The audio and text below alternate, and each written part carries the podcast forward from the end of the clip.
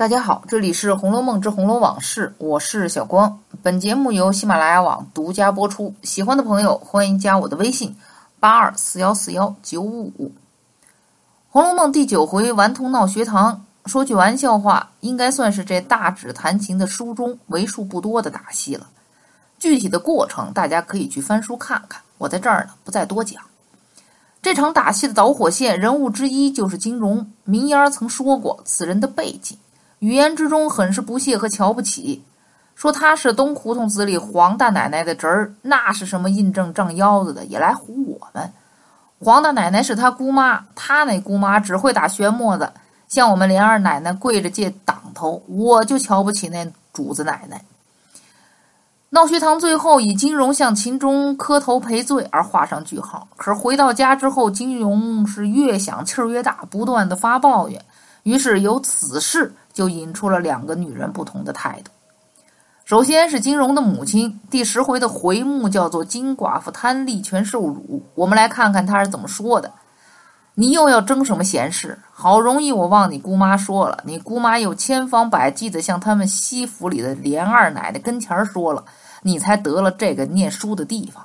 若不是仗着人家，咱们家里还有力量请得起先生。”话到此处，不由得想起那句“可怜天下父母心”的话呀。金荣的父亲死了，寡母带着他生活，那日子过得也是一般般。若在古代，想要出息，男子们的出路只有一条，那就是参加科举考试。所谓“学成文武艺，或与帝王家”。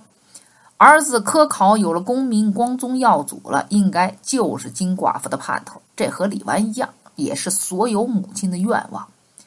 可接着的话就开始跑得越来越偏了。况且人家学里茶也是现成的，饭也是现成的。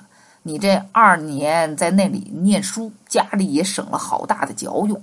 省出来的你又爱穿件鲜明衣裳。再者，不是因你在那里读书，你就认得什么薛大爷了。那薛大爷一年不给不给，这二年帮了咱们也有七八十两银子。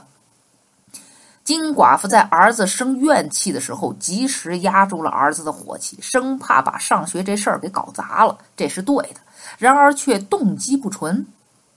私塾有学生餐，能给家里省点口粮，但是省下来的钱呢，并没有用来买书，而是买了新衣服。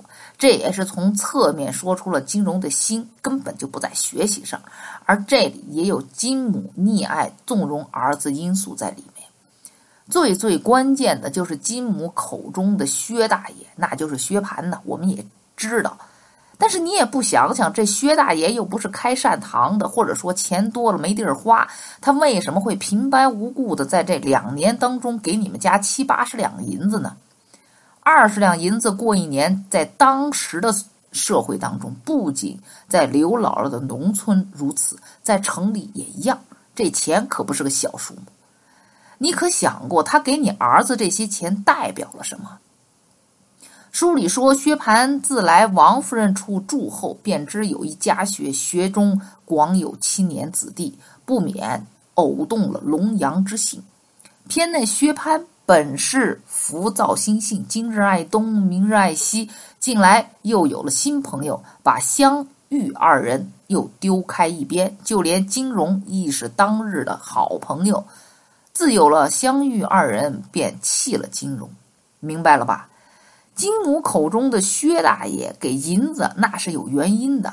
过儿知批说：“可怜妇人爱子，每每如此，自知所得者多，而不知所失者大，可胜叹者。”金荣买新衣服，那是为了取悦薛蟠，在学堂里说些下流的话而起引起的争斗，那更是因为妒忌。儿子的心就不在学习上，做娘的金寡妇教训儿子的论点，听到此时，那也和学习没什么关系。一切的利益理由，那都是和利益是挂了钩的。省钱和得钱，似乎就成了儿子金融上学的目的。回目当中的“贪利”俩字儿，可谓是总结到位。南怀瑾说过一句话，说家教里头最重要的第一个是母教，母亲更重要。但是你看看金母满眼的金钱观，如此的母亲又怎指望他儿子有多高尚呢？在目前，钱那就是重于一切的。当然，这也和他带儿子艰辛的生活有关。俗话不是说吗？“人穷志短，马瘦毛长”，那也不是没有道理的。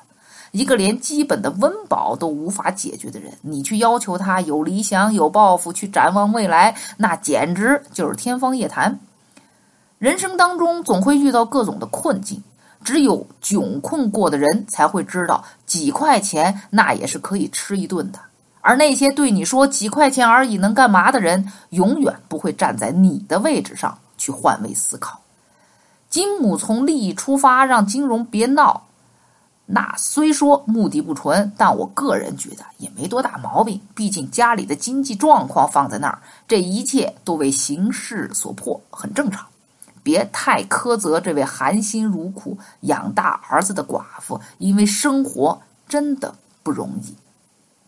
那好，那今天的《红楼梦之红楼往事》就到这里结束。我是小光，本节目由喜马拉雅网独家播出。我们下期再见。